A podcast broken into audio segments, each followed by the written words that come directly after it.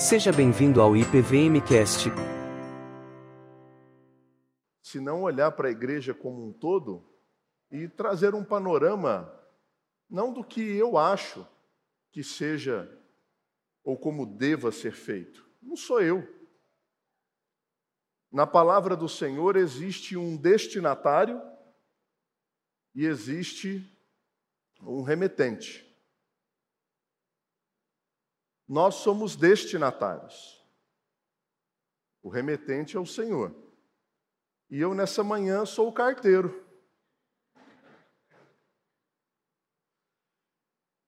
O que não me tira a responsabilidade de também ouvir aquilo que o Senhor diz. Uma das perguntas que eu mais ouvi essa semana foi: Gustavo, quem colocou? Quem colocou ele no poder?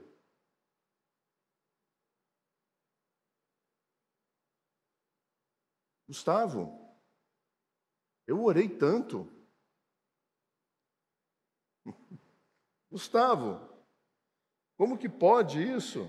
Como se fosse uma o Senhor tivesse assim a responsabilidade de literalmente ouvir incondicionalmente a, a nossa oração, né? Como se isso fizesse parte do dever de Deus em nos dar algum tipo de satisfação. O que acontece é que nós somos um povo de memória muito curta. A cada quatro anos acontece esse tipo de indagação, dependendo do lado que você está dessa história. São indagações feitas sempre há quatro anos. Sempre. Sempre. É, eu já estou na IPVM há 13 anos. Então já foram quatro eleições. E é sempre a mesma coisa. Parece que esquece. Esquece o que está acontecendo, esquece quem é que está no comando, esquece quem é que governa de fato. Então, nessa manhã, eu quero abordar com vocês esse texto de Romanos, capítulo 13, a partir do versículo de número 1, e o texto diz assim: Todo homem esteja sujeito às autoridades superiores, porque não há autoridade que não proceda de Deus. E as autoridades que existem foram por ele instituídas. Não passa não, Davi? Amém? Vamos embora para casa, está resolvido o sermão. Deus abençoe vocês. Um bom domingo. Versículo 2: De modo que aquele que se opõe à autoridade resiste à ordenação de Deus. E os que resistem trarão sobre si mesmo condenação. A condenação existe por uma resistência à autoridade que foi instituída pelo Senhor. Gustavo, é uma condenação eterna? Não, é a condenação decorrente da resistência da autoridade. Por isso que nós temos pessoas sendo presas.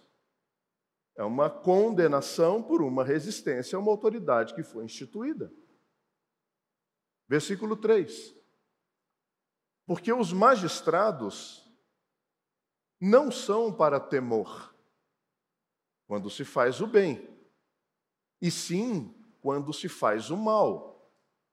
Você já andou numa estrada cujo limite de velocidade era 110 e você estava a 160, e de repente alguém dá uma piscadinha de farol do lado oposto, e o seu coração gela de cima embaixo? Isso não acontece comigo, eu ouvi alguém dizer que fez isso. Quando se faz o mal, você tem logo um receio da autoridade instituída. Eu aprendi a dirigir muito cedo. Era um outro tempo, década de 90, outras muito cedo. Então, quando eu estava dirigindo sem carta, não tinha uma vez que eu não passava numa blitz que eu acho que eu mudava de cor. Depois que eu tirei minha carteira de habilitação, tudo que eu queria era separado numa blitz. Porque não tinha mais receio nenhum, nenhum. Porque eu não estava devendo nada para aquela autoridade. Queres tu não temer a autoridade? Faz o bem e você vai ter o louvor dela. Você vai ter a, a gratidão, você vai ter os parabéns dessa autoridade. Versículo 4. Visto que a autoridade é ministro de Deus para o seu bem. Entretanto, se fizeres o mal, teme, porque não é sem motivo que ela traz espada, pois é ministro de Deus, vingador, para castigar o que pratica o mal. 5. É necessário que lhe estejais sujeitos, não somente por causa do temor da punição, mas também por dever de consciência.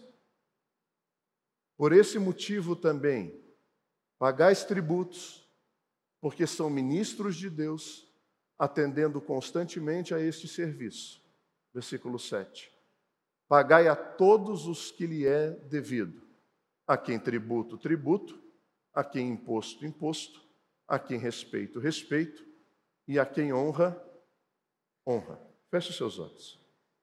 Senhor, fala o nosso coração nessa manhã. Que a minha vida seja usada pelo Senhor. Que todas as minhas limitações, a minha miséria, que toda a minha dificuldade de compreensão, todas as minhas limitações cognitivas, todas as vezes, ó Pai, em que eu peco, erro, tropeço, caio, que nada disso seja maior do que a tua graça e a necessidade de instruir a igreja de Jesus. A igreja de Jesus ele é o noivo, ele vai resgatar a noiva. Então eu te peço, Pai, para que o teu nome seja exaltado por meio dessa exposição, para que a tua igreja seja instruída, para que a gente não tema nada. Nós temos Jesus. Quem tem Jesus tem tudo. Quem não tem Jesus não tem nada. Nós temos tudo que precisamos para obedecer a tua palavra. É a oração que fazemos em nome de Jesus. Amém. Por que, que esse texto de Romanos está inserido justamente no capítulo de número 13? Existem várias perspectivas que podem nos ajudar a compreender. A primeira delas é para mostrar que Deus é o vingador. A vingança pertence ao Senhor. Ele está falando no capítulo 12 sobre diversas coisas e relações entre os seres humanos, entre a igreja, como nós devemos nos comportar. E Paulo escreve essa carta para a igreja de Roma. Então, no capítulo 12, ele fala sobre a vingança. E uma das maneiras pelas quais Deus executa a sua vingança é por meio dos poderes que são instituídos por ele. Ele institui poderes em todas as esferas: a legislativa, a esfera judiciária, a esfera governamental, todas as esferas estão debaixo da responsabilidade do Senhor. Acaba sendo o caminho definitivo? Obviamente que não, mas é uma das movimentações de Deus para exercer a justiça. Governantes erram muito? Não tenha dúvida, erram demais, mas em certo sentido, eles representam sim a justiça de Deus. Porque eu não sou o vingador, Deus é o vingador. Então, dentro dessa perspectiva, esse texto está no livro de Romanos, justamente para mostrar que a vingança pertence ao Senhor. No final do versículo, no final do capítulo 12, no versículo 21 e no versículo 18, o apóstolo Paulo fala como nós devemos vencer o mal com o mal. É isso? O mal com o bem. Como se vence o mal com o bem? Aí ele insere o capítulo 13 falando das autoridades, que essas autoridades não estão ali para implementar o mal, mas elas estão ali para implementar o bem. E eu sei que na sua cabeça está vindo um monte de pergunta, então calma, que a gente já vai chegar lá. O que eu estou mostrando para você é a perspectiva bíblica do que é o papel da autoridade. Se ele cumpre ou não esse papel, a gente vai falar depois sobre isso.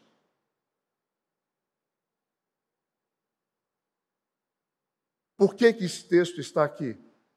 Para nos ensinar como se deve vencer o mal com o bem. Porque se depender de nós, nós devemos viver em paz com com todos. Todos. Não é em paz com aqueles que pensam como eu. Não é em paz com aqueles que estão do meu lado. É em paz com todos. E a maneira como se vence o mal com o bem é se comportando de maneira correta. Quando você tem autoridades instituídas que pensam de maneira diferente de você. Um outro motivo. Muitos estudiosos acreditam que essa carta que o apóstolo Paulo escreve para a igreja de Roma fosse chegar até o governador romano César. E ele não queria que, quando ele fosse para Roma, César tivesse uma ideia de que esse homem estava indo com o intuito de usurpar o poder do governante. Não era esse o papel do apóstolo Paulo. O papel do apóstolo Paulo era chegar a Roma como um missionário para anunciar o evangelho e promover a transformação em pequenos redutos por meio do ensino da palavra, e não na usurpação do poder, e muito menos numa incitação de revolta popular contra o governo. Eu não estou falando do que a gente está vivendo, eu estou falando do que aconteceu há dois mil anos atrás, quando Paulo escreve a carta para Roma. E dentro dessa perspectiva, o intuito dele é mostrar que a nossa relação não é uma relação com o poder instituído, mas é com a igreja de Jesus. O nosso papel não é derrubar governos instituídos. O nosso papel é influenciar sociedades por meio do sal e da luz, por meio do comportamento, do testemunho, da bondade, vencendo o mal com o bem. Esse é o nosso papel. Jesus não nos ensinou a destituir autoridades, porque elas foram instituídas por Deus. Ah, Gustavo, mas não é possível, eu não consigo entender isso. Bom, calma lá. Como é que funciona essa relação da igreja e do Estado? O John Stott, de uma maneira muito clara, muito simples, e, e, e, e de repente, se você quiser se aprofundar nisso, você pode procurar textos mais elaborados, mas ele fala que existe basicamente quatro relações. A teocracia, que é quando a igreja governa. A igreja exerce todo o poder sobre o Estado. Você tem o erastianismo, que é o contrário. É quando o Estado acaba controlando a igreja. É o que acontece em alguns países hoje, como por exemplo na Coreia do Norte e até mesmo na China. Você tem o constantinismo, é um compromisso em que o Estado favorece a igreja e a igreja favorece o Estado, numa relação de mutualidade. Você me ajuda que eu te ajudo. Você me favorece que eu te favoreço. Aquela uma mão lava a outra. E o grande problema dessa relação é que são deveres trocados por meio de favorecimento. E quando o favorecimento acaba sendo relativamente moralmente complicado, você assume um compromisso e você caminha por linhas que não são tão claras assim. E uma última visão do Stott é da relação das parcerias. Ou seja, igreja é igreja, o Estado é Estado. As coisas estão muito bem separadas. E dentro dessa perspectiva, as responsabilidades são distintas. Cada um tem o seu papel. E na perspectiva reformada, a igreja ela é a consciência do Estado. O que, que a consciência faz? Alerta, acusa, aponta. A igreja não se coaduna, a igreja não se alinha, a igreja não abraça nenhum movimento ou perspectiva política para que ela tenha liberdade de ser igreja e não Estado. Para que ela tenha liberdade de chegar para qualquer autoridade e botar o dedinho na ferida e dizer: está errado. Esse é o problema. Então hoje, ao olhar esse texto, eu quero trabalhar duas perspectivas. Quais são as responsabilidades dos que governam e quais são as responsabilidades daqueles que são governados? Gustavo, eu estou achando muito complicado ouvir essa mensagem, porque o tempo em que nós estamos vivendo é muito diferente do tempo que o apóstolo Paulo viveu. É verdade, é muito diferente. Então, só para te situar um pouquinho, eu vou trazer um pouco de uma história sobre dois imperadores romanos que governaram um antes do apóstolo Paulo e um depois do apóstolo Paulo, mas numa transição muito pequena de tempo, que faz com que dentro do período histórico seja um momento só. O governador anterior, o imperador anterior a César, era Cláudio e do anterior a Cláudio era Calígula. Você conhece alguma história de Calígula? Calígula, ele assume o Império Romano sufocando o seu antecessor com o travesseiro. E com pouco tempo de poder, Calígula é aquele que mata a sua mãe e mata os seus irmãos, porque eles não, ele não queria que eles sequer pensassem em usurpar o seu trono e o seu governo. Calígula tinha três irmãs e ele cometeu incesto com as três irmãs: Drusila, Agripina e Livila. As três faziam parte do seu harém. Por várias vezes Calígula se travestia de mulher e caminhava pelas ruas de Roma. Calígula, uma vez, ele ficou bravo com o clima e decretou uma guerra contra o deus Netuno, mandando o seu exército para o mar chicotear as ondas e roubar as conchas da praia, que agora as conchas pertenciam a ele. Calígula nomeou como senador de Roma o seu cavalo predileto, chamado Incitatus. E como se não bastasse, posteriormente ele o promoveu a cônsul. Calígula derrubou a cabeça de todas as estátuas de Roma e mandou que fosse colocado o seu busto na cabeça de cada uma no lugar da cabeça que ele tinha derrubado.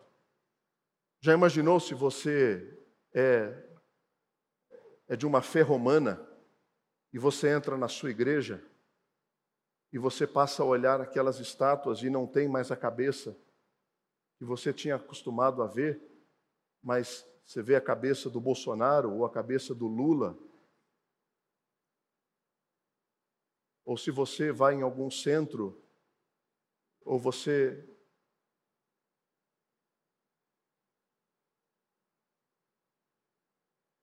Calígula, durante algumas, alguns shows que aconteciam ah, dos gladiadores, ele pegava pessoas aleatórias do meio da multidão e colocava para se tornar alimento para os leões.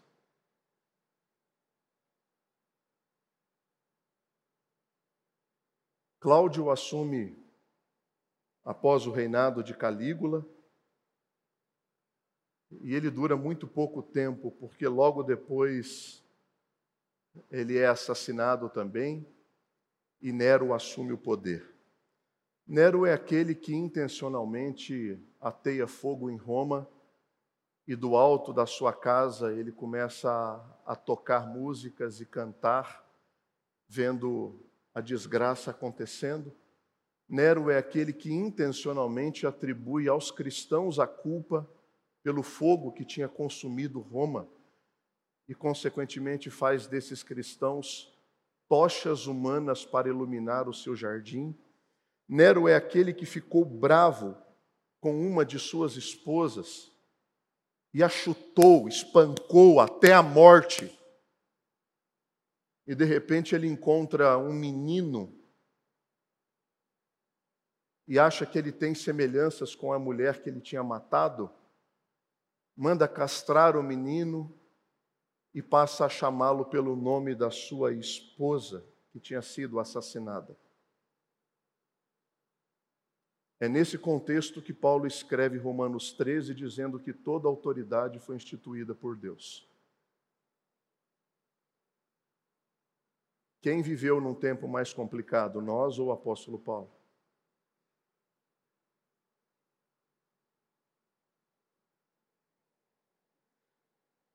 Gustavo, quais são as responsabilidades daquele que governa? Duas responsabilidades, basicamente.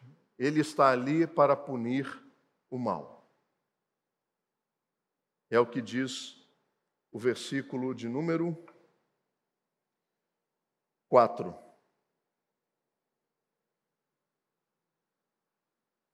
Na parte final, ele diz assim: Pois ele é ministro de Deus vingador para castigar o que pratica o mal. Pode deixar o versículo 4 aí. Existe também uma outra perspectiva que está no versículo, no mesmo versículo, mas logo anterior. Não é sem motivo que ele traz a espada. Qual é o símbolo da espada dentro do contexto e da cultura bíblica? A espada não significava uma repreensão ou uma admoestação. A espada significava morte. Ninguém embanha uma espada para bater nela de lado assim. Ah, agora eu vou te dar uma espadada. Espada não tem o papel de ser uma vaiana, é uma espada. Espada é um objeto de cumprimento de uma pena. Espada é uma arma letal. Então, em alguma instância, Paulo aqui está defendendo a pena de morte? Não tenho dúvida que sim, a Bíblia é muito clara com relação a isso. Não é o nosso objetivo tratar desse assunto hoje. Mas dentro desse texto, nós temos com muita clareza que uma das funções daqueles que governam é punir o mal. Quando os governantes permitem que a justiça prospere, e que os fortes atropelem os fracos, ele não está cumprindo o seu papel. Gustavo, mas eu não vejo isso nos dias de hoje. E isso não tira de nós uma obrigação e nem remove dele a prestação de contas que vai acontecer. Mas eles foram instituídos com o objetivo de punir o mal. Quando um cidadão criminoso ataca um cidadão de bem, ele não está cumprindo o seu papel. Quando nós temos pessoas que são refugiados e são maltratados por uma sociedade ou levados ao tribunal, me parece que não estamos cumprindo o nosso papel. Quando é permitido que um bebê no útero de uma mãe seja removido de lá com uma atrocidade, sendo cometido um assassinato, as autoridades não estão cumprindo o seu papel. Quando as liberdades religiosas são tiradas da igreja, a autoridade não está cumprindo o seu papel de combater o mal. Os governantes estão falhando no seu trabalho. Mas preste atenção, isso é o que vai ser cobrado dele. Isso você não tem condições de atribuir essa justiça por meio das suas próprias mãos. Se você está no governo, se você é funcionário público, se você trabalha para o governo, lembre-se disso. Você foi colocado neste lugar para ser ministro de Deus. E no final da nossa exposição eu vou falar o que isso significa. Por que, que isso é importante, Gustavo? Porque você está lá Os governantes estão lá para punir o mal. Não se esqueça disso. O que Deus espera de você, o que Deus espera dos governantes, é que ele possa punir, punir o mal. Mas não somente isso. Eles estão lá para promover o bem. Olha o início do versículo 4. A autoridade é ministro de Deus para o teu bem. Ele pune o mal e Ele cuida de você, é para o seu bem. Você já viu o preâmbulo da nossa Constituição? Projeta para mim aí, Davi, por favor. Nós, representantes do povo brasileiro, reunidos em Assembleia Nacional Constituinte, para instituir um Estado democrático, destinado a assegurar o, exercício dos direitos sociais, e individuais, a liberdade, a segurança e o bem-estar. O desenvolvimento, a igualdade, a justiça, valores supremos de uma sociedade fraterna, pluralista, sem preconceitos, fundada na harmonia social, comprometida na ordem interna e internacional, com a solução pacífica das controvérsias, promulgamos, sob a proteção de Deus, a, seguinte Constituição da República Federativa do Brasil. O início da nossa Constituição diz que existe um reconhecimento de que eles estão lá para promover o bem.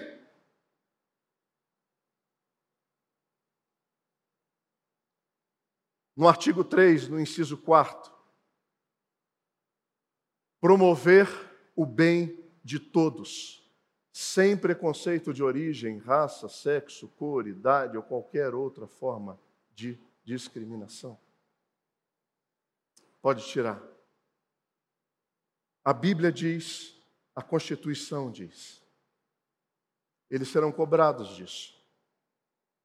O cristão precisa ser muito cauteloso com as suas visões ideológicas, principalmente se ele caminha pelo extremismo de algum dos dois lados.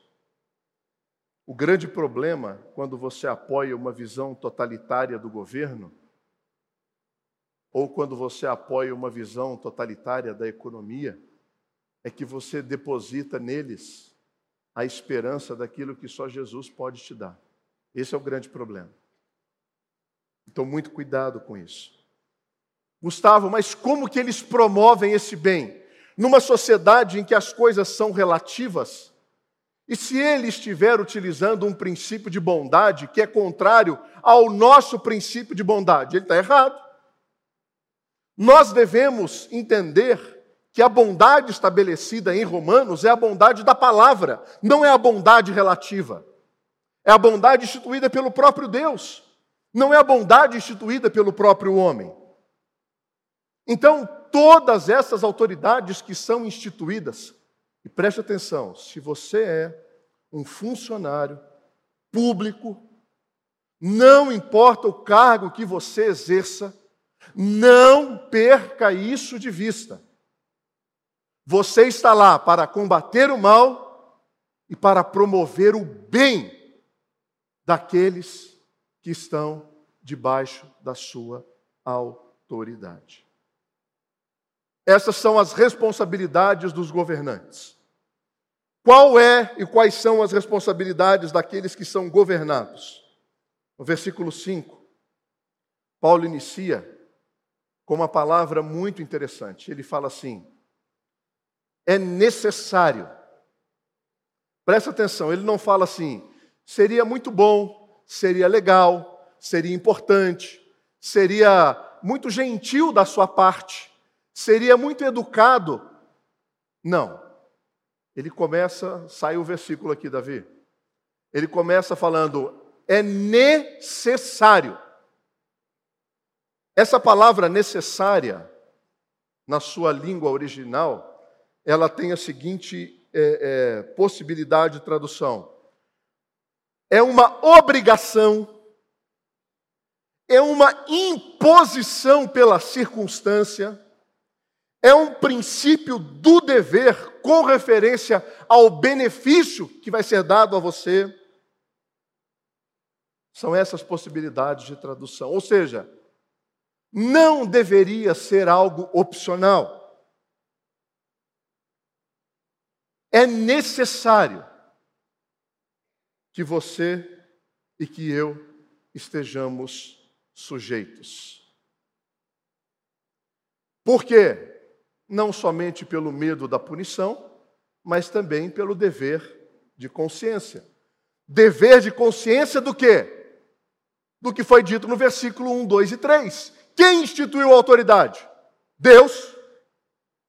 Eu estou debaixo dessa autoridade.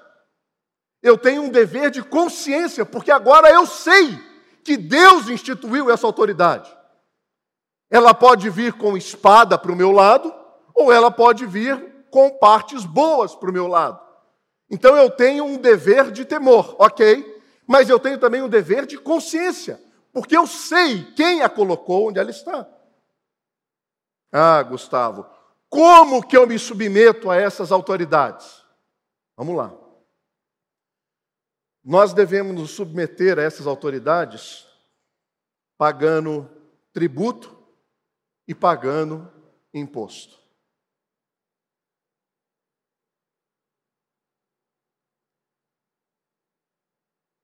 Muitas vezes, as pessoas tendem a reagir de maneira. Ah, já que foi Fulano de Tal que assumiu, o que, que eu vou fazer agora? Vou só negar imposto. Eu não vou ajudar esse governo. Ah, já que foi determinado o pastor que assumiu a igreja, eu não vou dar meu dízimo mais aqui não. Agora não, eles vão ver. Vou secar a torneirinha. Ah! Pera. Nós temos um princípio que, que é bíblico. Nós estamos debaixo de um governo e é necessário, é obrigação, é imperativo que isso aconteça como um princípio de submissão. Não, Gustavo, você está no passado. Nós vivemos agora a época das criptomoedas. Agora é assim, meu filho, eu só vou trabalhar com Bitcoin porque o governo não vai ter acesso mais ao meu dinheiro. Eu não vou botar em nenhuma exchange, eu vou ter uma, uma, uma hard wallet, uma carteira física, vai estar tudo reservado ali, ninguém vai ter acesso, é meu, não pago. Daniel Fraga é o meu ídolo. Ele burlou o sistema. Ele é um cara incrível. Ele conseguiu. Ei! Quem disse que nós estamos sujeitos a esse tipo de pensamento? Nós somos bandidos? Nós somos sonegadores?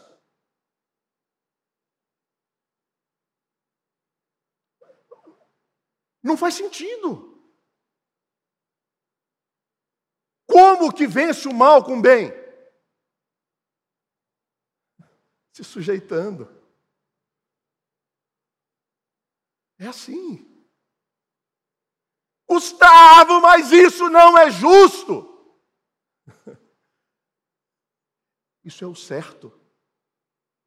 Isso é o bíblico.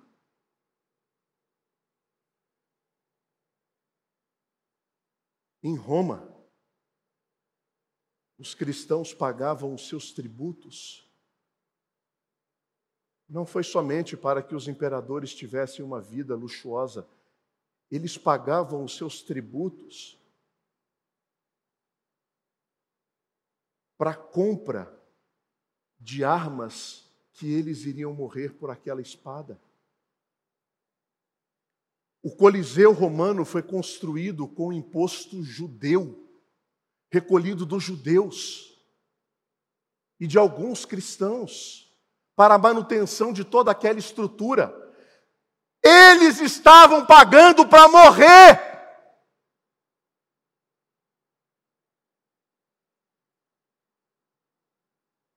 Ah, não, pastor, meu dinheiro não vai para Cuba. Ah, pastor, meu dinheiro não vai para Venezuela. Ah, pastor, meu dinheiro. Ei! Compreenda qual é a sua e a minha responsabilidade. A nossa responsabilidade é pagar tributo quando deve ser pago tributo, imposto quando deve ser pago imposto.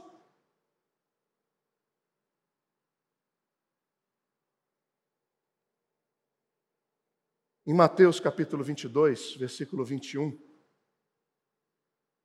alguns homens tentaram armar para Jesus, perguntando para ele: Jesus, nós devemos pagar o imposto para César? Olha a situação que Jesus fica. Se ele fala assim, não, não vamos pagar imposto. Os romanos, radar, opa, esse cara vai ser morto agora. Ele está se levantando contra a instituição. Se ele fala, não, nós vamos pagar tudo que a gente deve. E aí os judeus que estavam ouvindo a Jesus passam a olhar para ele e falam assim: Meu Deus, esse cara está louco. Eles já estão arrancando da gente até o couro. E aí Jesus diz: De quem é? Coloca o versículo 20 para mim, Davi, por favor.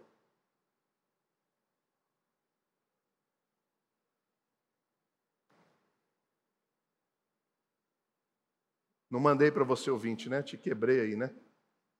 Desculpa, Davi. Mas no versículo 20, Vou abrir aqui.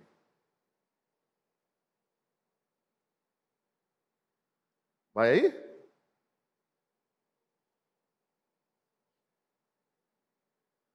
De quem é a esfinge na inscrição da moeda?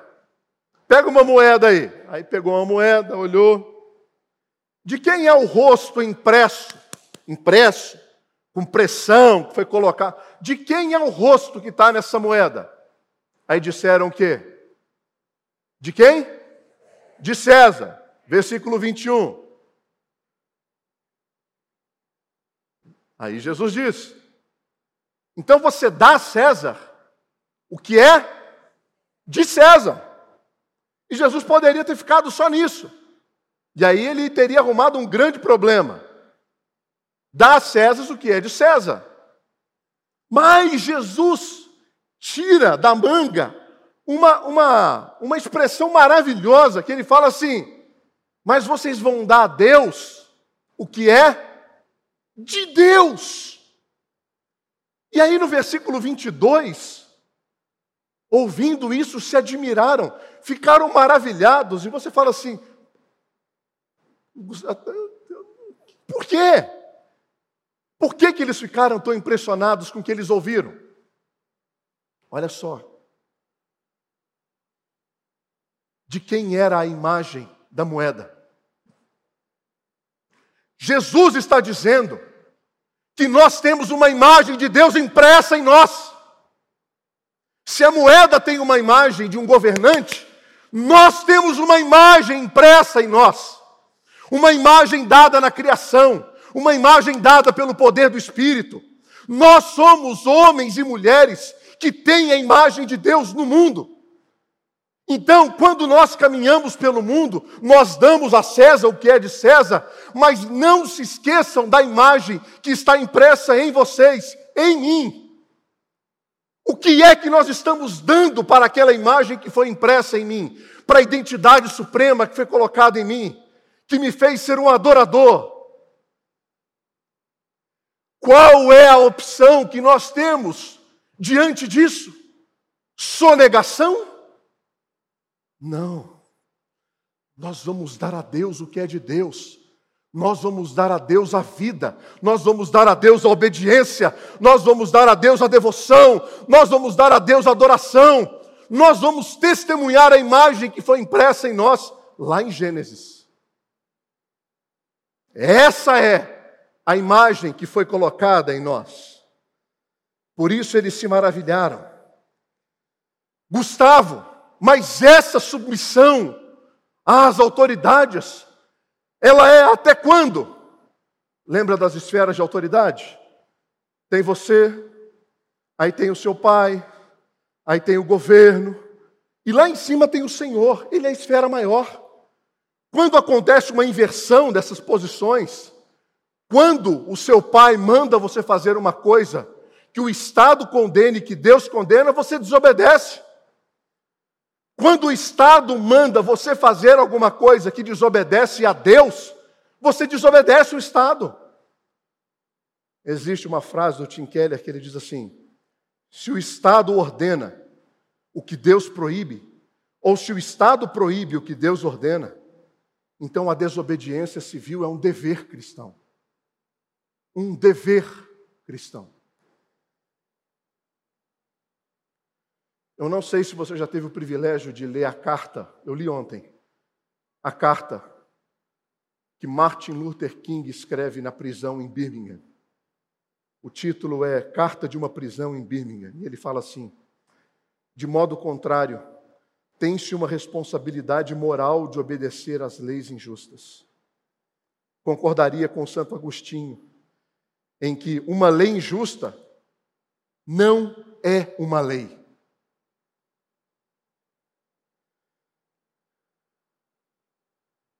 Pense nisso.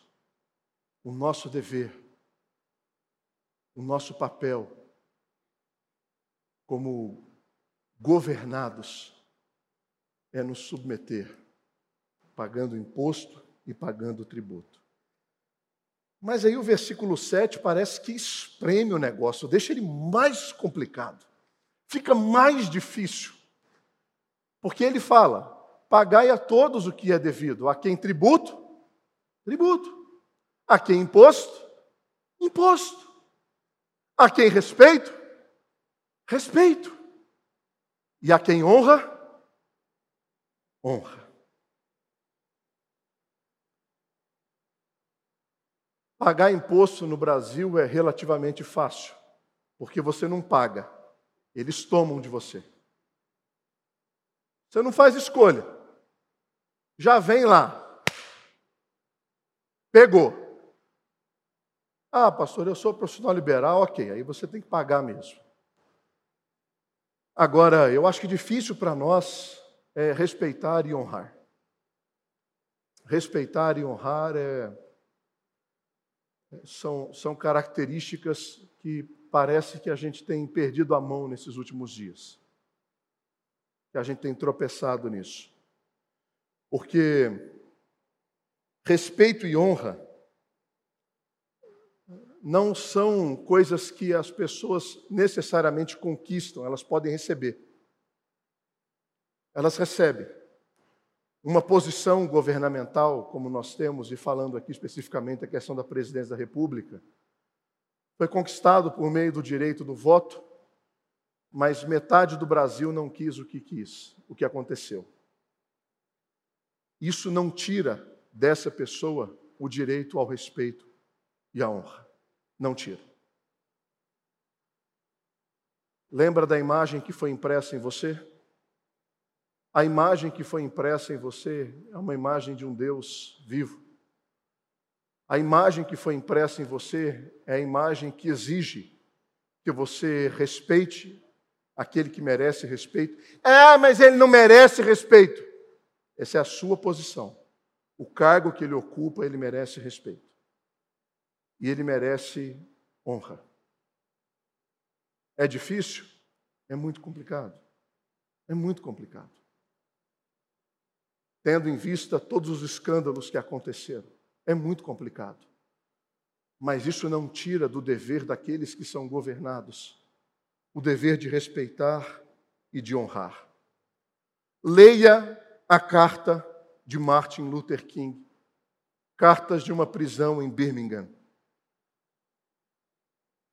O reverendo Martin Luther King escreve uma carta.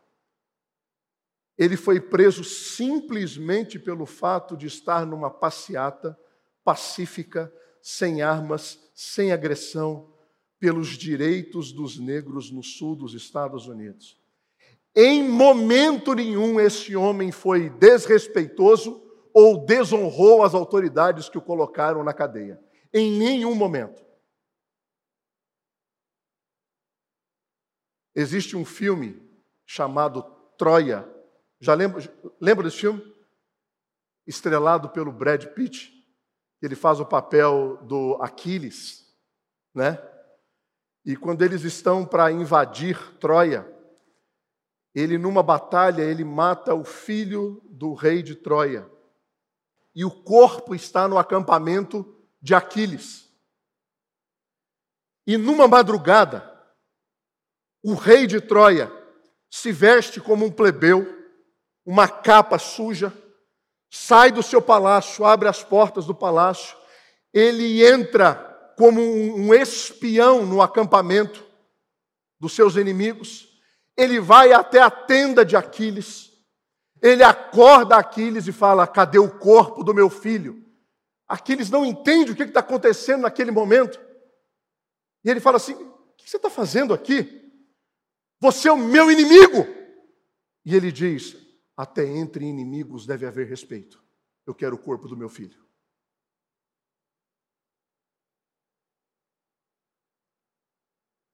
as autoridades que foram instituídas, é exigido dos discípulos de Jesus respeito e honra. Então, cuidado com as suas redes sociais.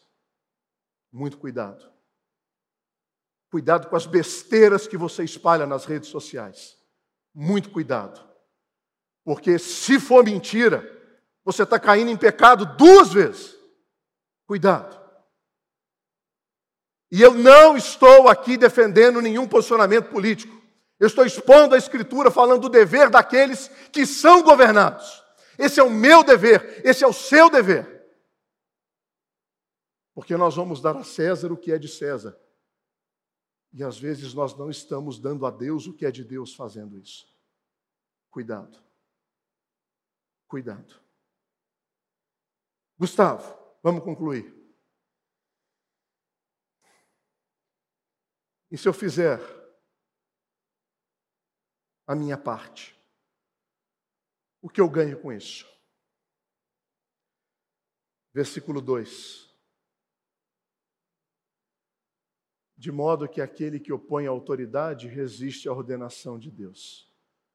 Você não estará resistindo à vontade de Deus. Não estará. Você estará se sujeitando à vontade de Deus. Você não trará sobre você mesmo condenação. Gustavo, a condenação aqui é inferno? Não, é claro que não é inferno. É a condenação por conta da desobediência civil. Ah, Gustavo, mas você disse que nós temos um dever de desobediência civil quando a ordem civil é maior do que a ordem bíblica. É verdade. Mas isso não tira da desobediência a condenação.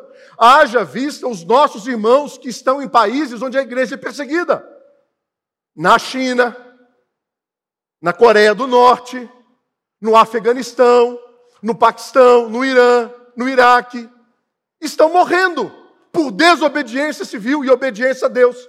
Mas a condenação não é tirada deles. Eles recebem a condenação e tudo bem. Então guarde isso. Em versículo 3, você terá a aprovação daquele governo que foi instituído por Deus. Gustavo, e se eu não fizer o meu papel? Você vai receber o oposto de todas essas coisas. E os governantes, Gustavo? O que, que acontece com eles se eles não cumprirem o seu papel? É isso que você estava esperando a mensagem inteira, né?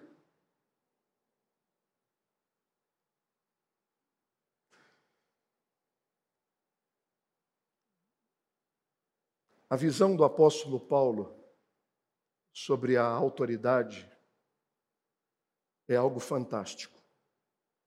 É uma coisa que a nossa tradução ela não conseguiu captar. No versículo de número 4, ele fala assim: visto que a autoridade é ministro de Deus. Sabe qual é a palavra grega utilizada para ministro aí? Diácono. A turma lá atrás lá. O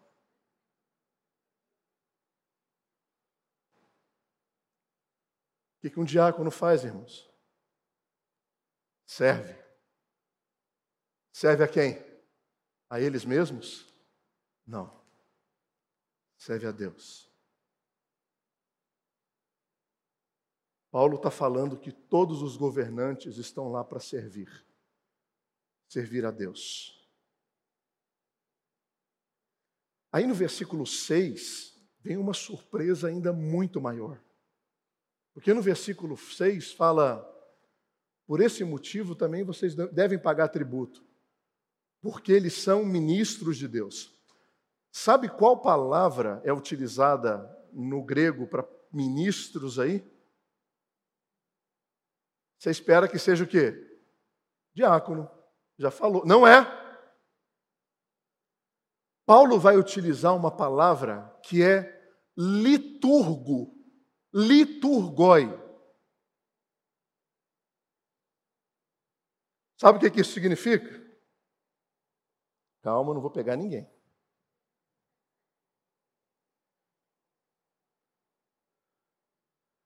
Sabe o que é isso aqui na minha mão? Hã? Liturgia.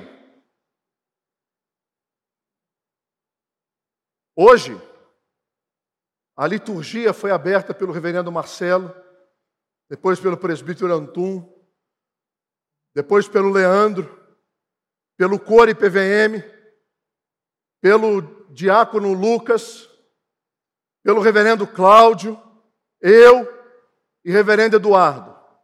Nessa manhã nós somos os liturgos. Raquel, quem mais? Leandro, toda a turma do louvor aqui, liturgos. O que, que eles fizeram? Conduziram a o culto.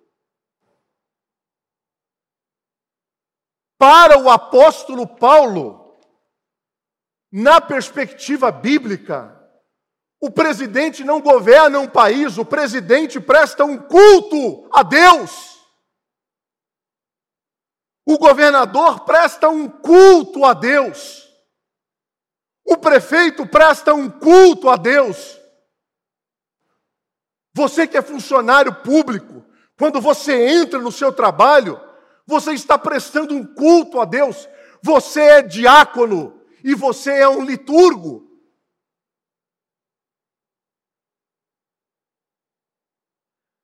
Que, que vai acontecer se esse culto não for prestado? Nós temos que tirar os olhos das coisas meramente visuais e fazer como o salmista no Salmo 73. Ah, Senhor, quase me resvalaram os pés porque eu via o injusto, eu via o vil, eu via o safado, eu via a pilantra se dando bem na vida e eu quase que derrapei.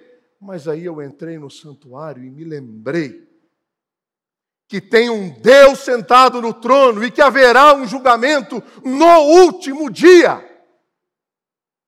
Eu serei cobrado pela autoridade que me foi dada como pastor da igreja de Jesus e toda autoridade será cobrada pelo culto que estão oferecendo àquele que é o detentor de toda autoridade. Então não se esqueça. Dê a César o que é de César. E dê a Deus o que é de Deus. Feche os seus olhos. Senhor, nós clamamos agora no nome de Jesus porque o apóstolo Paulo fala, 1 Timóteo capítulo 2, versículos 1 e 2, dizendo que é o nosso dever orar pelas autoridades, orar pelos reis, pelos governantes, para que o teu povo viva em paz e receba o que é bom. Então tenha misericórdia de nós. Eleva os nossos olhos, ó Deus, para a volta de Jesus, porque ele voltará. E ele colocará um fim em toda desgraça humana. Ele se revelará como o verdadeiro redentor. Ele se revelará como justo juiz. Nós oramos, ó Pai, no nome de Jesus, pelo presidente instituído até o final desse ano. E pedimos, ó Pai, no nome de Jesus, pelos próximos governantes, na esfera federal e também na estadual e municipal. Eles são servos e estão conduzindo uma liturgia, um culto ao Senhor. Abençoa-os, ó Pai. Ajuda-nos como governados a pagar a César o que é de César e a dar ao Senhor o que é do Senhor. É o que nós pedimos em nome de Jesus. Amém.